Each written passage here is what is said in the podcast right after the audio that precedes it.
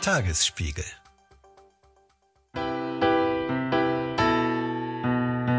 Ich glaube, das Interesse am Überleben der Menschheit, an einer besseren Gesellschaft nicht nur ein Interesse ist, was eine Arbeiterin hat, sondern das ist potenziell ein Interesse, was alle haben, die sagen, wir wollen diese Veränderung, weil wir wissen, es kann so nicht weitergehen.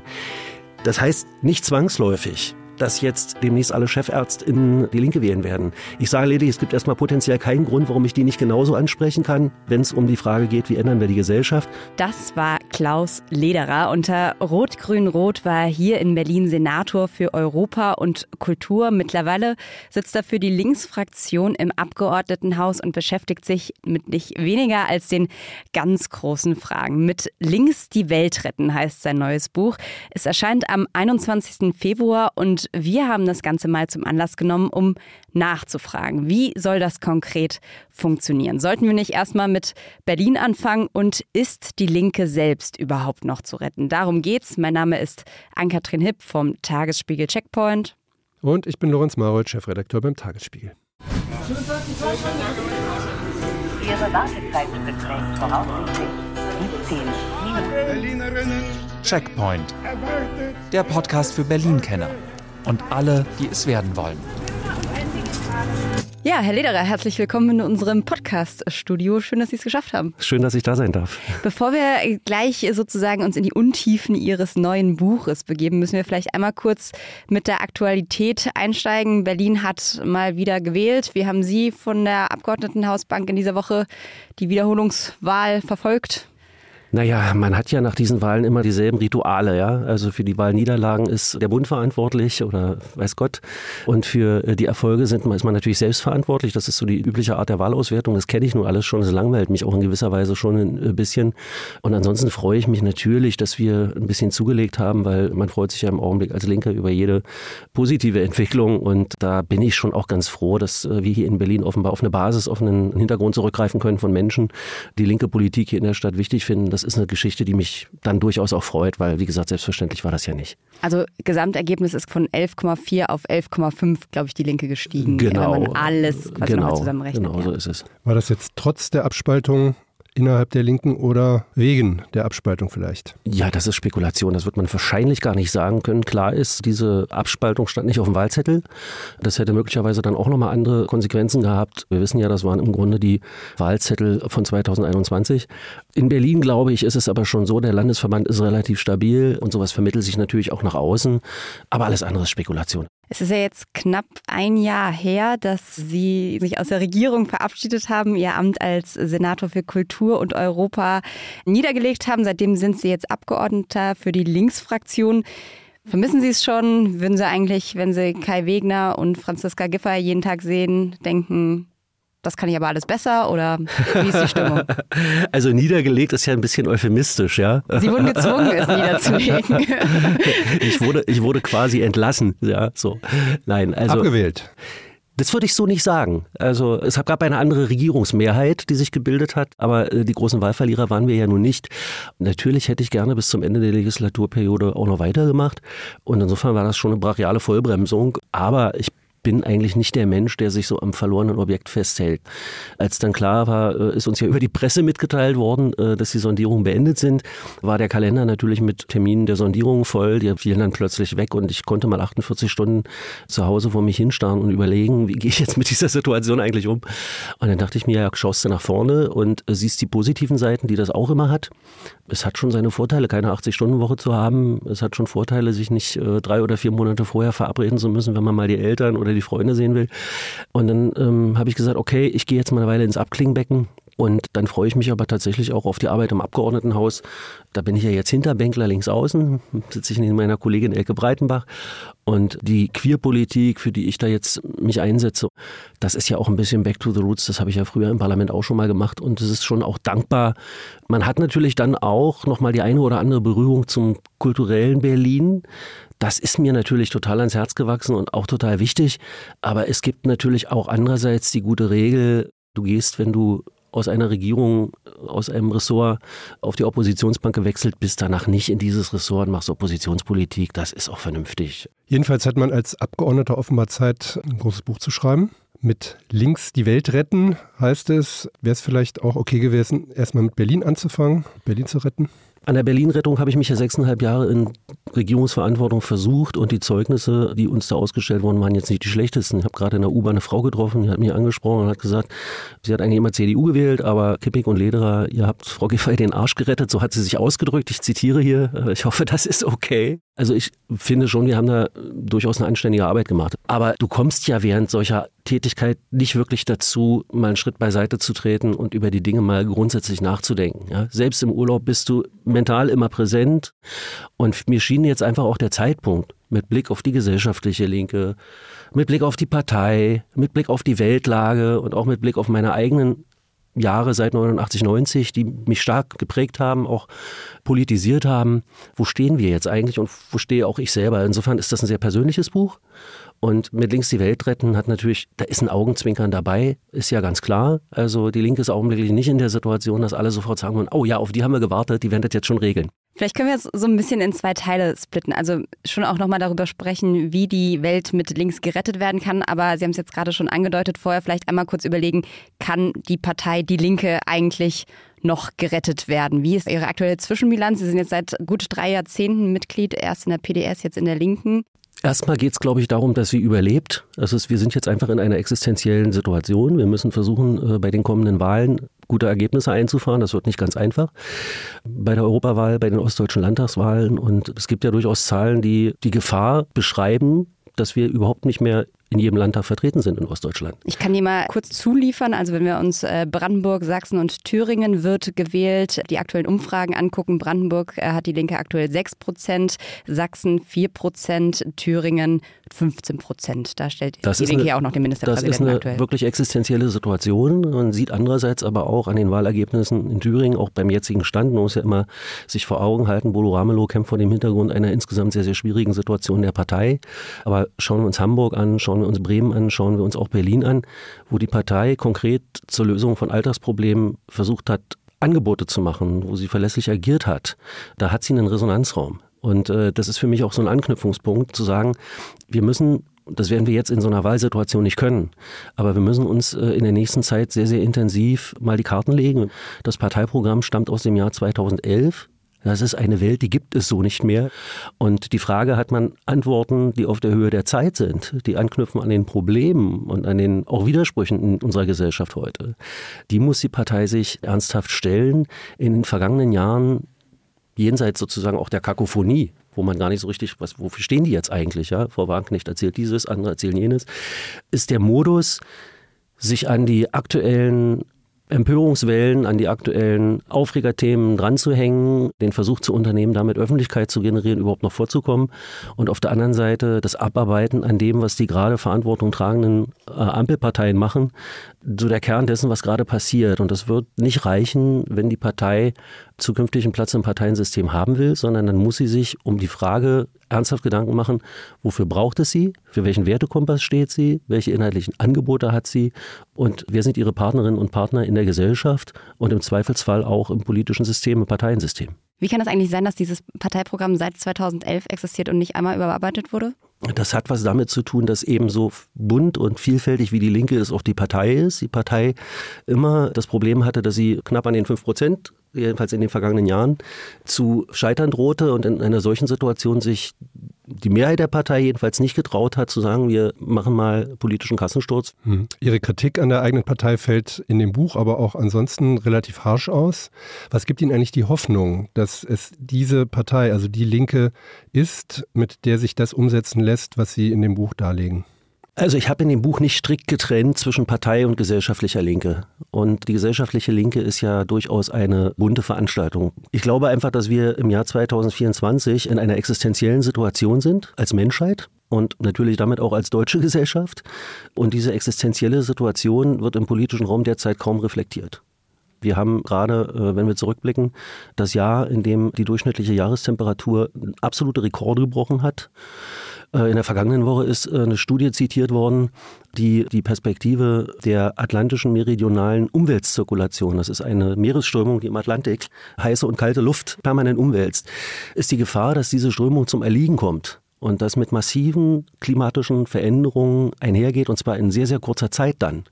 Was bedeuten würde, im Winter Temperaturstürze um 30 Grad Celsius in Europa, das muss man sich mal auf der Zunge zergehen lassen. Also frei übersetzt sozusagen die Antwort auf die Frage von Lorenz Marold wäre, nee, mit der Linken klappt das nicht, aber ich gehe jetzt zu den Grünen. Nee, das glaube ich eben genau ist das Problem. Die Grünen zeigen zwar sozusagen durchaus sowas wie eine Veränderungsbereitschaft. Im Kern sozusagen ähm, bleiben sie aber dabei, dass wir in so einer Situation sind, wo wir, wenn wir ein bisschen was machen, das irgendwie alles gut gehandelt kriegen. Also äh, der Glaube, mit Wachstum käme man da voran, der Glaube, mit Technik ließe sich das alles regeln. Und ich glaube, mit den herkömmlichen Methoden, Gesellschaft zu begreifen und die Probleme zu lösen, werden wir tatsächlich nicht weiterkommen. Dann haken wir doch da mal nach. Was sind denn die Antworten einer modernen Linken auf diese Herausforderung? Also mit dem Blick zurück, glaube ich, muss äh, eine moderne Linke äh, die 1989-90er Erfahrung verarbeiten die da lautet, dass ein großer Weltenplan mit ganz großem humanistischen Anspruch in finstersten Verhältnissen von Diktatur, Verfolgung und Unterdrückung geendet ist. Das ist das Erste. Und da resultiert für mich draus ein klares Bekenntnis zu demokratischen Formen. Für eine politische Linke, da muss sie sich schon mal ein paar Fragen gefallen lassen mit Blick auf die Außenpolitik, wie sie beispielsweise ihr Verhältnis zu Russland und zu Putins Politik ist das definiert. für Sie geklärt? Ich glaube, dass wir einen Schritt vorangekommen sind aufgrund der Tatsache, dass jemand, nämlich Sarah Wagenknecht, die ja äh, glaubt, dass äh, Putin ein vom Westen verfolgter, missverstandener Friedensfreund sei, das Problem sich ein bisschen relativiert hat. Auf der anderen Seite erlebe ich auch in unserer Partei so Diskussionen über eine Form von Entspannungspolitik, die ich für Mythenbildung halte. Ja, Willy Brandt hat Entspannungspolitik gemacht, aber diese Entspannungspolitik hatte Voraussetzungen, die lassen wir gerade weg. Also eine Linke muss, wenn öffentliche Sicherheit ein Gut ist, gerade in so einer Situation, auch die Frage beantworten, wie will sie diese Sicherheit hierzulande gewährleisten. Und da kommt man dann um ein paar unbequeme Fragen nicht drum rum. Das bedeutet nicht, dass man nicht Antimilitarist sein kann und auch bleiben darf. Aber man kann den Fragen nicht ausweichen. Die Debatte ist ja auch auf dem Parteitag der Linken äh, gelaufen, der im vergangenen Jahr im Herbst stattgefunden hat. Da haben Sie sich zu Wort gemeldet und haben im Prinzip für einen Antrag sich ausgesprochen, der äh, sagt, man muss von Fall zu Fall entscheiden, ob wir Waffen liefern oder nicht. Der Antrag wurde am Ende abgelehnt, aber vielleicht können wir einmal kurz in Ihre Wortmeldung reinhören, die Sie da abgegeben haben. Es ist immer gut, wenn wir uns selbst versichern, was die Grundsätze sind, die wir haben. Am Ende geht es aber immer ein Stück weiter um Umsetzungsperspektiven und die Frage, was bedeutet das im konkreten politischen Handeln? Mit wem machen wir das wie, auf welche Art und Weise? Und ich finde, das, was Katrin eben gesagt hat, dann fangen wir im Einzelnen an, darüber zu diskutieren, wie das in jedem einzelnen Fall ist. Ja, verdammte Scheiße, das ist Politik, genau das müssen wir tun. Deswegen bitte stimmt diesem Antrag zu. Naja, vier führende Friedensforschungsinstitute sagen, sie beobachten mit Sorge die massive Aufrüstung auf der Welt, sagen umgekehrt aber auch, die Ukraine muss in ihrem Selbstverteidigungsrecht unterstützt werden. Und wenn beispielsweise Sarah Wagenknecht und andere dann sagen, na, es ist aber deutsches Interesse, billiges Erdgas und billiges Öl aus Russland zu bekommen und Frieden mit Russland zu machen, deswegen muss man Russland irgendwie entgegenkommen, dann muss ich an der Stelle sagen, es ist auch ein Interesse und das wäre aus meiner Sicht ein linkes Interesse, dass völkerrechtliche Regeln gehalten werden. Und zu den völkerrechtlichen Regeln gehört auch, dass man ein Nachbarland nicht überfällt. Wenn man aber sagt, äh, an dieser Stelle steht man an der Seite der Ukraine, dann muss man auch die Frage beantworten, in welcher Weise steht man an der Seite der Ukraine. Deswegen habe ich immer gesagt, man kommt um die Frage nicht drum rum. Da wird da wohl äh, Waffen liefern müssen. Die andere Frage ist, ob militärische Mittel heutzutage allein selig machen sind. Und da mache ich mir natürlich Sorge, wenn wir hier gerade eine Debatte führen, die auf immer mehr Waffen und auf immer mehr Waffenexporte und auf immer mehr Rüstung ausgerichtet ist und sich die Frage, wie ist eigentlich die mittel- und langfristige Perspektive? Wie kriegt man globale Sicherheit hin und was sind auch die materiellen Voraussetzungen für globale Sicherheit? Da geht es um wirtschaftliche Fragen, da geht es um ökologische Fragen, um soziale Fragen. Mit einem erweiterten Sicherheitsbegriff, glaube ich, wäre eine Linke gut beraten und hätte im Übrigen tatsächlich auch ein Alleinstellungsmerkmal, weil darüber diskutiert derzeit niemand, auch die einstige Friedenspartei Grünen nicht, sondern da ist es eher so ein schneller, weiter, höher. Die Außenpolitik und Sicherheitspolitik so eine Bruchlinie, auch besonders zum Wagenknecht-Lager, aber auch zum Teil innerhalb der Linken. Die andere ist eher eine gesellschaftliche Frage und Wagenknecht bringt das auf den Punkt und sagt, ihre alte Partei, also die Linke, wende sich an skurrile Minderheiten und vergesse die normalen Leute. Können Sie damit irgendwas anfangen? Ich kann damit vergleichsweise wenig anfangen. Das ist sozusagen äh, ein aktueller Modus im politischen Betrieb. Anhand von Karikaturen, anhand von Zuspitzungen, anhand von Wir- und Sie-Konstellationen Schattenprobleme und Scheinprobleme aufzumachen. Die normalen Leute sind gerade hier in Berlin, wenn man sich mal anguckt, die sozialversicherungspflichtig Beschäftigten sind Geflüchtete, sind schwarze Menschen, sind lesbische Frauen, sind Alleinerziehende mit zwei Kindern. Also die Probleme gegeneinander zu stellen und zu sagen, man müsse sich entweder um die soziale und Verteilungsfrage kümmern oder um die Frage, äh, ob man hier angstfrei leben kann, diskriminierungsfrei leben kann. Das ist so eine typische Entweder-Oder-Konstellation, die ich für populistisch halte. Aber damit hat ja Frau Wagenknecht überhaupt kein Alleinstellungsmerkmal. CDU und SPD verhandeln Genderverbote. Allerorten wird über Cancel Culture fabuliert. In der Regel von Leuten, die bei bester Sendezeit im Fernsehen gerade äh, sitzen und alles erzählen dürfen, was sie erzählen wollen. Also diese Zuspitzung hat was damit zu tun, dass sich der Modus der Politik in den vergangenen 20, 30 Jahren für mich erkennbar verändert hat, weg von wir diskutieren über Probleme und unterschiedliche Problemlösungen hin zu so einer Art äh, Signal- und Zeichenspiel. Wie grenze ich mich am erfolgreichsten von anderen ab? Also wenn die Grünen und die Ampel sagen, Atomkraft machen wir hier nicht, muss die CDU natürlich unbedingt sagen, wir sind für Atomkraft. Wie bescheuert das auch immer sein mag. Ob das Sinn und Verstand hat, ob das bezahlbar ist, ob es unsere Probleme wirklich löst, ist völlig egal. Man muss auf die Gegenposition gehen. Und diese, ich nenne das mal Polarisierungsschleife, wo es darum geht, letztlich nicht Lösungen für die Zukunft anzubieten, sondern sich in der Zornbewirtschaftung gegenseitig äh, Konkurrenz zu machen und in immer schrilleren, auch immer zugespitzteren von der Verrohung der Sprache her in zugespitzter Art und Weise gegenseitig geradezu Feind zu erklären. Also das sind ja inzwischen wirklich schon Züge an, die äh, mit einer politischen Auseinandersetzung und kann gar nichts mehr zu tun haben. Ich finde ja, eine Linke muss sich entscheiden, will sie da mitmachen oder will sie dem explizit was entgegensetzen, wenn man das Soziale in Sozialismus wirklich wieder ernst nimmt. Dann heißt es doch, wir glauben daran, dass die gesellschaftlichen Strukturen, wie sie gerade sind, schädlich sind für die Gesellschaft, aber sie sind auch veränderbar. Und dann muss die Linke als Partei wird damit keine Mehrheit bekommen, aber sie kann von links das politische Koordinatensystem unter Druck setzen. Wie sollen die Institutionen verändert werden, damit die schädlichen Wirkungen von gesellschaftlichen Herrschaftsmechanismen nicht mehr in dem Maße auftreten und eher positive Wirkungen auftreten? Ist das vielleicht der entscheidende Unterschied im Ansatz zu dem, was äh, vielleicht früher verbunden wurde mit der Linken? Dass Sie sagen, die Strukturen sind veränderbar und nicht sagen, die Strukturen müssen abgeschafft werden? Naja, die Linke hat ja nun eine wirklich lange, lange Geschichte. Und in der Zeit der bürgerlichen Revolution war ja der totale Bruch mit den althergebrachten Regimen, mit den althergebrachten Traditionen äh, im Grunde die Geschäftsgrundlage des gesamten gesellschaftlichen Diskurses. Also alle Aufklärer haben damals, waren meistens Männer, haben damals gesagt, wir müssen diese äh, Strukturen weghauen und wir müssen neue Strukturen aufbauen, in der der Mensch im Mittelpunkt steht, Freiheit, Gleichheit. Aber es gab dann eben in der zweiten Hälfte des 19. Jahrhunderts, und das hat dann auch die Jahrhundertwende bis zum Ersten Weltkrieg hinein, die Debatten bestimmt der Linken, die Frage Reform oder Revolution, also totaler Bruch oder Veränderung dessen, was wir vorfinden.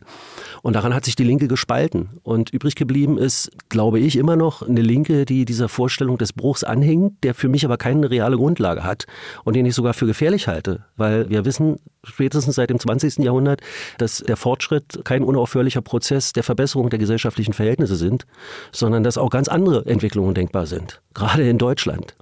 Und andererseits haben wir eben auch gemerkt, wenn die sozialdemokratische oder die reformerische Linke vergisst, dass es nicht nur darum geht, die Verhältnisse ein bisschen netter zu machen und äh, den gesellschaftlichen Wohlstand ein bisschen fairer zu verteilen, sondern dass in der Art und Weise, wie wir produzieren, in der Art und Weise, wie wir leben, wir gerade dabei sind, unseren Planeten gegen die Wand zu fahren und soziale Ungleichheit zu verstärken, dass da grundsätzlichere Veränderungen in der Gesellschaft nötig sind. Aber ich bin Transformlinker. Ja, ich glaube, es wird nicht mit einem Bruch gehen. Das wäre die Katastrophe, sondern es sind schrittweise, Stück für Stück Veränderungsprozesse, um die Gesellschaft besser zu machen. Darunter wird es nicht zu haben sein. Wie viele Transformlinke gibt es so bei den Linken? Prozentual mal Ach mein Gott, das kann ich überhaupt nicht sagen. Es ist schon interessant, dass wirklich die interessantesten Beiträge zur Weltlage gerade in den Feuilletons der sogenannten bürgerlichen Zeitungen zu lesen sind. Also es gibt diese Leute. Ja. Aber ich, nicht in der Linken? Es gibt sie auch in der Linken und es gibt auch einen Resonanzraum in der Linken. Aber es gibt halt auch in meiner Partei immer noch erstens viele junge Leute mit einem großen Enthusiasmus, möglichst ganz schnell ganz viel zu verändern in dieser Welt. Und dieser Wunsch ist ja angesichts der Verhältnisse auch nur verständlich. So, nur der Wunsch die Gesellschaft zu verändern, ist erstmal noch keine Politik, sondern gesellschaftliches Unbehagen kann dazu führen, dass man sich engagiert. Und äh, jetzt ist die Frage, wie macht man aus diesem Unbehagen Politik? Das würde eben bedeuten, die Frage aufzuwerfen, was sind unsere konkreten politischen Vorstellungen? In Thüringen machen die beispielsweise, haben die ein Gesetz gemacht, dass äh, die Kommunen und die Bürgerinnen und Bürger an den Erlösen von Windparks, von Solarparks zu beteiligen sind. Damit auch die was davon haben, dass dieser Transformationsprozess stattfindet. Das ist für mich eine transformatorische Idee. Es gibt noch viele, viele andere solcher Ideen. Aber dazu gehört eben, dass man sagt, wir stehen nicht am Rand, kritisieren die Verhältnisse mit möglichst markigen Worten, schreiben Revolution mit 3R und im Übrigen ist es aber nicht so ganz unser Problem, sondern wir adressieren das irgendwie an andere. Dann muss man auch springen und sagen, ja, dann sind wir in der Mitte in der Verantwortung diese Diskrepanz zwischen, wir fordern jetzt die große Weltverbesserung und äh, pragmatische Politik. Sie schreiben in Ihrem Buch zwei Sätze. Das eine ist, ganz offensichtlich reichte es nicht, im Namen der deklassierten naheliegende soziale Forderungen in die politische Arena zu tragen. Das ist ja das, was Sie auch gerade gesagt haben. Nur poltern sozusagen reicht nicht. Und dann grundlegende menschliche Bedürfnisse, Wohnen, Wärmen, Mobilität, Gesundheit, Bildung, Ernährung und soziale Teilhabe, ein Leben in Würde und Selbstbestimmung für alle Gesellschaftsmitglieder zu sichern, muss oberste Priorität Priorität haben. Wenn wir jetzt mal in die Praxis eintauchen, wir haben jetzt mutmaße ich mal mindestens ein paar Hörer ähm, mit dabei, die entweder eine Wohnung suchen oder mit der Mobilität hier in Berlin vielleicht unzufrieden sind, weil sie im Außenbezirk wohnen und keine Busse oder Bahnen fahren oder wie auch immer. Wie kann man denn in diesem Modell, wie wir es gerade haben, in dieser Gesellschaft, in diesem politischen System, wie kann man es denn schaffen, all diese Bedürfnisse für alle Menschen bereitzustellen? Wenn man sagt, man hängt der Vorstellung von Gleichheit an, von Gleichheit aller. Und das ist ja so ein urlinker Wert. Dann bedeutet das erstmal haben alle Menschen grundsätzlich die gleiche Möglichkeit, sich an der Regelung der gesellschaftlichen Angelegenheiten zu beteiligen. Erstmal haben grundsätzlich alle Menschen den gleichen Zugang zu bestimmten Grundbedürfnissen, die allen Menschen gegenüber zu erfüllen ist. Was wir seit Jahrzehnten im Grunde erleben, und da hat, der, hat sozusagen diese neoliberale Phase, die nach 1989, 90 Fahrt aufgenommen hat, die aber eigentlich schon vorher existiert hat, also seit den 70er Jahren, äh, so eine Vorstellung des schlanken Staats in die Köpfe fest reingepflanzt. Selbst diejenigen, die am meisten unter den gesellschaftlichen Verhältnissen leiden, haben sozusagen das Bild der schwäbischen Hausfrau in einer Weise internalisiert, dass es nicht ganz so einfach ist, für gesellschaftliche Umverteilungsprozesse äh, Mehrheiten zu gewinnen. Schaut man sich aber die Zahlen an und fragt die Menschen, dann stellt sich wiederum raus, ja, die Leute haben Bewusstsein dafür, dass die ähm, gesellschaftliche Ungleichheit unfassbar groß ist.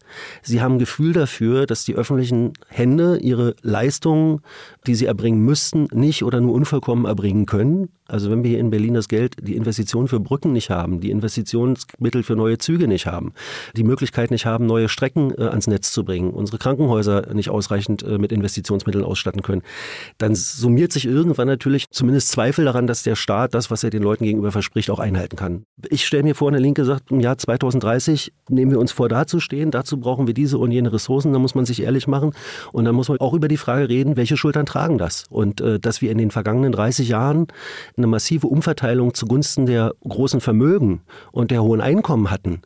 Ja, das weiß doch jeder. Also allein wenn wir den Spitzensteuersatz von Helmut Kohl noch hätten, dann wären wir hier in den öffentlichen Haushalten in einer anderen Situation. Aber keine Kommune keine Gemeinde, kein Bundesland und auch die Bundesrepublik Deutschland selbst werden das Problem lösen, wenn wir die Vermögensverteilungsverhältnisse so belassen, wie sie derzeit sind.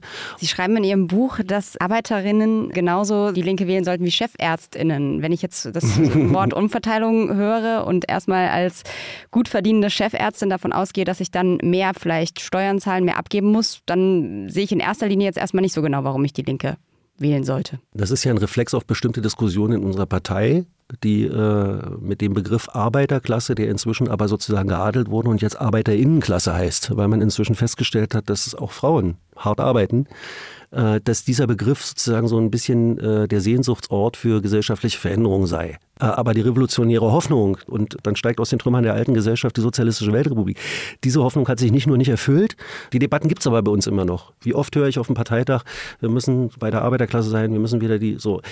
Ja, da habe ich jetzt übrigens gar nichts gegen. Nur schauen wir uns die Zahlen an, stellen wir fest, äh, dass die Arbeiterinnenklasse in der Bundesrepublik Deutschland eine sehr, sehr bunte Veranstaltung ist, sowohl von den Einkommensverhältnissen als auch von der sozialen Absicherung, vom Geschlecht her, von der Herkunft her. Also ein homogener Block ist das mit Sicherheit nicht, war es nie und ist es jetzt noch viel weniger. Und ich glaube, das Interesse am Überleben der Menschheit, an einer besseren Gesellschaft nicht nur ein Interesse ist, was eine Arbeiterin, äh, ein schwarzer Lieferkurierfahrer oder äh, eine lesbische Verkäuferin oder Kindergärtnerin oder ein Pfleger im Krankenhaus äh, hat, sondern das ist potenziell ein Interesse, was alle haben, die irgendwie wohlmeinend sind und die sagen, wir wollen diese Veränderung, weil wir wissen, es kann so nicht weitergehen. Das heißt nicht zwangsläufig, dass jetzt ich der festen Überzeugung bin, dass äh, demnächst alle ChefärztInnen äh, in deutschen Krankenhäusern die Linke wählen werden. Ich sage lediglich, es gibt erstmal potenziell keinen Grund, warum ich die nicht genauso ansprechen kann und sollte, wie ich alle anderen auch anspreche, wenn es um die Frage geht, wie ändern wir die Gesellschaft. Und dann gibt es eben Leute wie äh, Frau Engelhorn, die sagt, ich möchte stärker besteuert werden. Tax me, tax me now. Ja, die sind nach Davos gefahren und da war sie eine von vielen Leute, die Millionenvermögen oder Milliardenvermögen geerbt haben und sagen, ich finde das nicht fair, ich habe dafür nichts getan, ich habe dafür keine Leistung erbracht und äh, ich möchte, dass ich genauso behandelt werde wie alle anderen. Und das steht mir nicht zu. Das sind Menschen, die sind, gehören nicht unbedingt der Arbeiterinnenklasse an. Aber die wollen, dass diese Gesellschaft nicht so bleibt, sondern besser wird. Mhm. Das wird allerdings nicht reichen, um damit den öffentlichen Haushalt zu retten. Das eine Vermögen nicht. Das stimmt. Ähm, die vielen Vermögen wahrscheinlich auch nicht, wenn man sich anschaut, was für die Infrastruktur, Sie haben es ja erwähnt, äh, nötig ist. Aber um nochmal auf den Titel des Buchs selbst zurückzukommen, also mit links die Welt retten. Eines Ihrer Angebote, Ihrer politischen Angebote ist mehr Beteiligung der Menschen an politischen Prozessen. Ist das nicht ein bisschen naiv zu glauben, dass man, indem man die Dinge einfach nur noch länger durchwalkt und diskutiert, man zu besseren, geschweige denn zu schnelleren Entscheidungen kommt? Weil die Welt muss relativ bald gerettet werden. Da haben wir nicht so viel Zeit. Es ist relativ klar, dass Menschen, die sich ohnmächtig fühlen, die das Gefühl haben, dass permanent neue Zumutungen auf sie zukommen, ohne dass sie selber über ihr Leben und über die Art und Weise, wie die Dinge hier laufen, eine Kontrolle haben, zu antidemokratisch oder dass das sozusagen antidemokratische Tendenzen befördert. Die zweite Frage ist, will man daran festhalten, die Probleme auf demokratische Art und Weise zu lösen? Weil Ihr Argument umgedreht heißt ja, wir brauchen hier schnell sozusagen sowas wie einen großen Weisen, äh, der alles kann und alles hat und das ganze demokratische Geschwätz lassen wir mal beiseite, jetzt wird durchregiert und die Welt gerettet. Also mir ist nicht wohl bei dieser Vorstellung. Wer ist diese Person, dieser Zwergallwissend, der diese Probleme dann für uns löst? Und ganz ohne Demokratie wollen wir es ja nicht haben. Und klar ist, dass beispielsweise viele Menschen durchaus wissen, dass wir so nicht weiterleben können. Dass sie aber auch ein Überforderungsgefühl haben bei der Frage, was kann eigentlich mein Beitrag sein, dass wir uns hier verändern. Und da glaube ich, tun Linke etwas, was viele andere nicht tun. Wir klagen nicht moralisch an, das wäre schon mein Anspruch. Also ich werfe den Leuten nicht ihre Bratwurst vor und ich werfe den Leuten auch nicht ihr Auto vor, auf das sie vielleicht zwingend angewiesen sind, um ihren Job nachgehen zu können. Sondern wir müssen eine Politik der Ermöglichung machen, die Leuten die Rahmenbedingungen verschafft, ihr Leben auch ändern zu können. Und dieser Blick fehlt mir in der herrschenden Politik derzeit. Aber was heißt das konkret bezogen zum Beispiel auf die Bratwurst und das Auto? Ganz klar ist, wir werden mit individuellem also es ist ein Fortschritt, dass wir jetzt Elektroautos haben. Die sind weniger CO2-belastend, wie es andere traditionelle Verbrenner sind. Aber auch die individuellen E-Autos sind Ressourcenfresser erster Ordnung. Also jeder hierzulande Lebende verbraucht im Durchschnitt 30 Tonnen Ressourcen pro Jahr. Nachhaltig im planetaren Maßstab wären neun. Warum diskutieren wir das nicht? Und in dem Zusammenhang muss man dann aber natürlich die Frage stellen, wenn individuelle Fortbewegung perspektivisch nicht die Lösung sein kann, wie kriegen wir Mobilitätsbedürfnisse dann anders hin? Und ich gebe schon zu, das ist ein riesengroßes Problem, weil Heizen, Ernährung, Mobilität, das sind in Deutschland bis in tiefe Mentalitätsstrukturen eingefahren Haltungen da. Die zu knacken ist nicht so einfach. Also meine Wurst, mein Auto, meine Gasheizung. Aber wir kommen nicht umhin. So und die Frage ist, ob man das zu einem Kulturkampf hochstilisiert, wie es im Augenblick passiert, und sich dann auf dieser Erscheinungsebene gegenseitig die Schädel einschlägt oder ob er umgekehrt die Frage stellt, brauchen wir im Jahr 2040, brauchen wir im Jahr 2050 diese Art uns fortzubewegen, diese Art ähm, dafür zu sorgen, dass unsere Wohnung nicht kalt wird und diese Art uns zu ernähren oder gibt es nicht auch andere Möglichkeiten? Aber die Frage stellen sich doch eigentlich alle Parteien, oder? Also das sehe ich gerade nicht unbedingt. Also ich habe im Großen und Ganzen den Eindruck, dass bei der Ampel der kleinste gemeinsame Nenner ist, wir versprechen erstmal, dass wir alle Probleme lösen, was der Quadratur des Kreises gleichkommt, weil mit Schuldenbremse nach dem Haushaltsurteil aus Karlsruhe diesen Transformationsprozess plus nachhaltiger Umbau der Industrie, plus öffentliche Infrastrukturen, plus Anerkennungskultur gegenüber denjenigen, die hier im Lande arbeiten, das funktioniert alles miteinander nicht. Und trotzdem wird der Eindruck erweckt, wir haben ja jetzt Tesla, jetzt laufen da ganz viele Autos vom Band, damit haben wir das Problem der Mobilität mittel- und langfristig gelöst. Das ist aber Quatsch. Und was wäre Ihre Priorisierung bei den Sachen, die Sie jetzt gerade genannt haben, wenn Sie sagt, alles auf einmal geht nicht? Also zum einen, man muss die Frage aufwerfen, ob sowas wie die Schuldenbremse, wo alle in Europa und auch in den USA sagen, ihr habt doch einen Vogel, Ihr schnürt euch die Handlungsmöglichkeiten ein, die ihr gerade dringend braucht, um diese Transformationsprozesse hinzubekommen. Die wichtigste Debatte wird, glaube ich, im Augenblick die Debatte um die Schuldenbremse oder die Frage, wie werden wir wieder handlungsfähig? Weil ganz klar ist, dass das alles massive Investitionen erfordern wird. Das ist unstreitig. Und die Frage, welche Prioritäten am Ende gesetzt werden, ja, das finde ich ist dann tatsächlich Gegenstand einer politischen Debatte und muss auch Gegenstand Aber einer. Die wollen Sie ja jetzt gerade anstoßen. Ja, die will ich anstoßen. Aber ich habe ja, in dem Buch steht ja vorne nicht drin, dass, was Sie jetzt hier lesen, ist die Lösung aller Probleme. Ich habe auf alles eine Antwort, das verspreche ich Ihnen. Und wenn nicht, fragen Sie nach, dann sage ich sie Ihnen später. Sondern dieses Buch ist erstmal der Versuch, ein Handlungsfeld aufzuspreizen und in dem Handlungsfeld ein paar Fragen zu stellen. Klar, äh, Sie werden selten Politikerinnen und Politiker finden, die äh, Ihnen nicht sagen, natürlich habe ich auf alles eine Antwort. Aber hier haben Sie leider einen. Ich habe nicht auf alles eine Antwort. Ich finde, genau diese Diskussion muss man führen, aber sie werden derzeit nicht geführt, sondern es herrscht eine Stimmung vor, die da lautet, obwohl alle wissen, es geht so nicht weiter, wir regeln das für euch. Und dieses Mantra der Alternativlosigkeit der letzten 30 Jahre, das hat massiv dazu beigetragen, wo wir heute stehen und da muss man raus. Und da hat eine Linke eine Aufgabe. Das ist meine Herangehensweise. Und natürlich wird man Präferenzen benennen müssen, man wird Prioritäten benennen müssen, man wird sich darüber streiten müssen. Die Linke ist auch nicht diejenige, die das von oben anordnen kann. Wir werden auch im optimistischen Fall vielleicht eine Partei sein, die acht bis zwölf Prozent bekommt. Da bin ich realistisch. Aber das hilft eben, um auch eigene Positionen in diese Debatte einzubringen und das Koordinatensystem ein Stück weit nach links zu verschieben und den Debattenraum, um wirklich wieder über Alternativen in der Gesellschaft zu reden, vielleicht wieder zu öffnen. Das wäre ja für den Anfang vielleicht gar nicht schlecht. Vielleicht auch nochmal die Frage, Sie haben es selber gesagt, es ist zum Teil ein sehr persönliches Buch. Es ist auf der anderen Seite ein sehr tiefgehendes Buch. Allein die Literaturliste umfasst 20 Seiten. Was haben Sie denn selber gelernt aus dieser Beschäftigung in den Monaten mit diesem Thema? Für sich, von sich, ähm, über andere? Wie viel Zeit haben wir? also erstmal, ich habe gelernt, dass ich viele Fragen habe, dass ich hier und da Ansätze für Antworten sehe. Ich habe auch gelernt, Wobei, das wusste ich eigentlich schon vorher, dass das Wichtige eigentlich an Politik ist, Prozesse anzuleiern, die andere empowert, Probleme selbst zu lösen. Ja, ansonsten habe ich schon gelernt, dass es einen Unterschied macht, ob man 80 Wochenstunden als Senator unterwegs ist oder 80 Wochenstunden mit sich allein zu Hause sitzt und äh, zwischen Bücherstapeln und mit dem Laptop vor der Nase. Und äh, dass es eine andere Disziplin erfordert, sich selbst jeden Tag zu zwingen. Jetzt setz dich ran, jetzt musst du. Und ich habe auch gelernt, dass habe ja sowas vorher auch so noch nicht gemacht, dass es mit ganz vielen Höhen und Tiefen verbunden ist und mit ganz, ganz vielen Selbstzweifeln, wenn man so ein Buch schreibt. Und die sind auch jetzt noch nicht weg, wo es gerade erscheint. Sie haben es am Anfang des Gesprächs schon gesagt, es wird ein Jahr mit der Europawahl. Wir haben die drei Wahlen in Ostdeutschland. Blicken Sie da einigermaßen optimistisch drauf, pessimistisch? Wie ist da sozusagen gerade Ihr Blick auf das Ganze? Also ich merke einfach, dass ein Problem ist, dass wir in den vergangenen 10, 15 Jahren diese Debatten nicht geführt haben, weil ich schon glaube, dass nicht irgendwelche dunklen Mächte und irgendwer anders daran schuld ist, dass die Linke als Partei gerade in der Situation ist, sondern dass es natürlich auch unsere eigene Verantwortung ist. Und äh, trotzdem äh, sage ich mir, es gibt jetzt keine Alternative, als zu sagen, wir kämpfen um das Überleben in diesen Auseinandersetzungen und müssen gleichzeitig uns aber klar werden, dass wir dauerhaft nur eine Chance haben, wenn wir ganz tief in die Auseinandersetzung mit uns selbst gehen. Wobei viel Zeit ja nicht mehr bleibt, ne? Also die Wahlen sind jetzt alle ich in meine nicht, dass, Nein, man kriegt das jetzt nicht hin. Also das Europawahlprogramm ist beschlossen, äh, die Europawahl findet jetzt demnächst statt.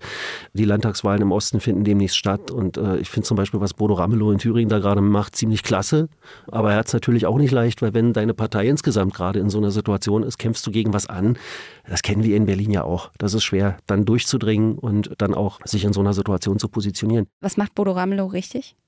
Ich glaube, dass die Konstellation aus SPD, Grünen und Linken in Thüringen wenigstens versucht zu skizzieren, wie könnte ein soziales, ökologisches Thüringen aussehen mit Blick auf die Frage, wie dort Wirtschafts- und Industrieförderung passiert ist, mit äh, den Ansprüchen an Zuwanderung und den Umgang mit Zuwanderung im Land, bei der Frage, wie man Gesellschaft resilienter macht. Ich glaube, dass in Thüringen viele, viele tolle Sachen passieren, die im bundesdeutschen Maßstab gar nicht so wahrgenommen werden. Was man auch sagen muss, in Thüringen ist auch trotz, dass Sie sagen, da funktioniert eigentlich alles so, wie es in der idealen Welt vielleicht wäre, die AfD gerade im Umfrage hoch. Ja, aber ich glaube, genauso falsch wie es ist zu sagen, die AfD ist Umfrage hoch, die Ampel ist an allem schuld was Quatsch ist, weil man muss sich die Bedingungen angucken, unter denen die Ampel agiert. Und dann kann man sie auch gut kritisieren.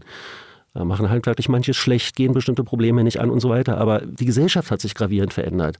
Es wird keine Insel der Glückseligen geben. Auch ein Bodo Ramelow kann natürlich nicht in Thüringen mit einer Insellösung irgendwie all die gesellschaftlichen Probleme lösen, mit denen wir insgesamt konfrontiert sind. Aber unter den Bedingungen machen die das in Thüringen schon sehr gut. Und was hat denn die CDU dort im Angebot? Was hat denn die Kemmerich-FDP da im Angebot? Außer bloß keine Experimente. Das ist eine schöne Floskel, die beruhigt vielleicht auch für einen kurzen Augenblick die Nerven, aber kurze Zeit später kommen die Schweißausbrüche. Müssen angesichts der Stärke der AfD nicht dennoch CDU und Linke sich mit dem Gedanken anfreunden, unter Umständen miteinander zu koalieren in den Ländern? Das werden die Leute vor Ort wahrscheinlich miteinander zu regeln haben. Ich finde grundsätzlich erstmal, dass in einer Demokratie die Bereitschaft aller demokratischen Parteien miteinander unter bestimmten Bedingungen auch Kooperationen einzugehen gegeben sein sollte. Für mich ist das ein Ausweis von Politikfähigkeit. Aber ich weiß natürlich auch, dass die CDU in Thüringen die ja noch nicht mal so richtig weiß, ob es da noch sowas wie eine Brandmauer gibt oder ob das nicht eigentlich schon ein Maschendrahtzaun geworden ist. Das würde schon voraussetzen, dass man sich auch die Frage stellt, wozu? Weil es kann kein gemeinsames politisches Ziel sein, die AfD für die nächsten Jahre von der Macht fernzuhalten, wenn nicht mehr kommt. Denn dann ist es nur eine Frage der Verschiebung des Problems in die Zukunft. Sie waren einer der ersten, wenn nicht sogar der erste Politiker der Linken, der vor der Wahl 2016 ein Gespräch mit Georg Pazderski geführt hat, ein Doppelinterview mit dem Tagesspiegel. Würden damaliger AfD-Vorsitzender. Der damalige AfD-Vorsitzende, später dann nach der Wahl, ähm, äh, auch Fraktionsvorsitzender der AfD im Abgeordnetenhaus. Würden Sie solche Gespräche heute wiederführen oder halten Sie die für überflüssig oder sogar schädlich? Also in der augenblicklichen Situation halte ich diese Gespräche tatsächlich für schädlich, weil ich gerade wahrnehme, dass auf der Ebene der Auseinandersetzung mit der AfD kein Sachargument zählt sondern die Bewirtschaftung von Ressentiments, von Protest, Zorn und Wut. Und äh, das ist nicht durch rationale Argumente zu entkräften. Da, wo harter Faschismus passiert, braucht sie knallharte Abgrenzung. Insofern glaube ich eher, dass äh, wir dringend unter den demokratischen Parteien eine Diskussion über die Frage führen müssen, was sind hier eigentlich unsere Werte? Was eint uns hier? Was verbindet uns hier? Und Sie sagen, es braucht diese Gespräche zwischen allen demokratischen Parteien. Wahrscheinlich würden jetzt die ein oder anderen Vertreter dieser Parteien auch sagen, die Linke ist jetzt gerade nicht so unbedingt unser Lieblingsgesprächspartner, auch weil wir gar nicht so genau wissen, worüber wir eigentlich mit wem über was sprechen, weil die selber noch nicht genau wissen, was sie wollen. Wie kann denn auch sozusagen die Linke es wieder schaffen, ein attraktiver Gesprächspartner für all die, wie Sie sagen, demokratischen Parteien zu werden? Also zum einen glaube ich, mit der Homogenität ist es bei den anderen Parteien auch nicht so weit her. Äh, es fällt nur nicht so auf. Ansonsten sind wir jetzt im Grunde so ein bisschen da angekommen, wo wir den Ausgangspunkt schon hatten. Du brauchst als Partei einen Wertekompass, Du brauchst ein paar politische Vorschläge, die du in die Debatte bringst. Du musst dich auf diese Debatte einlassen und du musst mit deinen Vorschlägen irgendwie einen Resonanzraum haben, der mehr ist als deine eigene Filterbubble. Das ist die Herausforderung, die meine Partei zu stemmen hat in nächster Zeit. Und wenn Sie jetzt vielleicht darüber nachdenken, wie Sie in diesem Resonanzraum perspektivisch agieren. Was wäre so Ihr persönliches Ziel? Am liebsten wieder in Berlin 80 Stunden arbeiten? Ich habe ja jetzt tatsächlich bis in den Januar hinein an dem Buch gearbeitet. Das äh, war jetzt vom Arbeitsumfang vergleichbar mit 80 Wochenstunden im, im Senatorenjob, wenn auch ganz anders. Und jetzt bin ich eigentlich erst seit Mitte Januar in so einer Situation, wo die Postsenatorenzeit wirklich angefangen hat. Also wo ich mal sowas erlebe wie freie Zeit. Und äh, Sie werden es nicht glauben, aber man ist plötzlich in der Situation, lernen zu müssen, freie Zeit als freie Zeit zu nutzen. Ich muss lernen, ähm, ein Buch zu lesen, ohne permanentes Gefühl zu haben, ich könnte noch dieses tun, ich könnte noch jenes tun. Das ist ein Herzensanliegen für mich, dass eine Linke sich selber Rechenschaft ablegt und wieder in die Puschen kommt. Aber da geht es nicht so sehr um die Frage, wer was wie personell wann wo macht, sondern es geht eher um die Frage, ob diese Diskussion dazu führt, dass wir ein Programm auf der Höhe der Zeit haben, einen Wertekompass auf der Höhe der Zeit haben, dass wir in der Lage sind, gesellschaftliche Debatten als Partei auch miteinander zu befördern und dass wir uns als Akteur von Politik begreifen und nicht nur als Kommentator von der Seitenlinie, der rumklugscheißert und immer alles besser weiß. Aber da müsste doch jetzt das Ziel eigentlich sein, dieses Buch und auch diese Ideen in die Bundespartei reinzutragen. Ja, das mache ich halt natürlich auch. Also ich bin ja hier Abgeordneter und äh, ich bin auch Parteitagsdelegierter und ich werde natürlich auch Veranstaltungen mit dem Buch jetzt machen und es gibt ja dankenswerterweise auch ein gewisses mediales Interesse. So erreicht das andere Menschen vielleicht auch nochmal. Und äh, es ist mal eine andere Art, äh, aber ohne sowas kann Politik halt auch nicht funktionieren. Man, Politik braucht Menschen, die in der ersten Reihe stehen, die diese Politik auch verkörpern, die auch im Tagesgeschäft bereit sind, Verantwortung zu übernehmen. Ich glaube, ich habe gezeigt, dass ich das kann. Aber es braucht eben auch Menschen, die versuchen, ein Stück weit äh, inhaltliche Debatten voranzutreiben, die diskursive Austausche forcieren wollen. Und da bin ich jetzt erstmal und damit fange ich gerade an. Schauen wir mal. Wir sprachen mit dem künftigen Vorsitzenden der Programmkommission der Partei Die Linke, Klaus Lederer.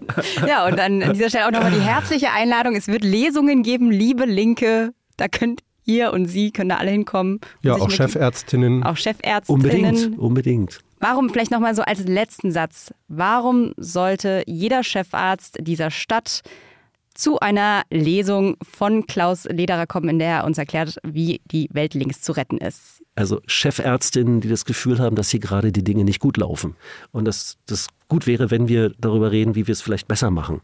Die könnten, wenn sie interessiert sind, vielleicht Anregungen mitnehmen aus solchen Gesprächen, die wir da führen, oder vielleicht sogar Anregungen beitragen aus, zu solchen Gesprächen. Es sollen sich ja auch Ärztinnen und Ärzte mit beispielsweise den Problemen im Gesundheitswesen ganz gut auskennen. Und ich glaube tatsächlich potenziell ist jede und jeder Mensch daran interessiert, dass diese Welt nicht gegen die Wand fährt. Und äh, wer mitdiskutiert, ist mir herzlich willkommen. Vielen Dank für das Gespräch, Klaus Lederer. Dankeschön. Danke. Ja, wir verabschieden uns an dieser Stelle mit unserer heutigen Folge des Checkpoint Podcasts. Wie immer mit einer Umfrage. Es geht nicht um die Weltrettung, sondern ganz konkret um die Linke. Ist die Linke, also die Partei Die Linke, noch zu retten? Das wollen wir von euch wissen. Hinterlasst uns gerne eure Antwort auf Spotify. Ansonsten freuen wir uns wie immer über Empfehlungen an einen Freund oder einen Menschen eurer Wahl. Wir freuen uns, wenn ihr uns einen Kommentar oder einen Like da lasst. Und wir hören uns hier nächste Woche wieder. Die Redaktion hatte Jessica Gummersbach, Aufnahmeleitung Nora Weiler, Produktion Markus Lücker, Musik Anke Mürre. Ich bin Ann-Kathrin Hipp. Bis dahin.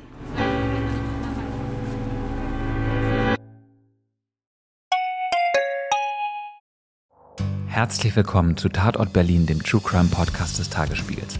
Ich bin Sebastian Leber. Und ich heiße Katja Füchsel.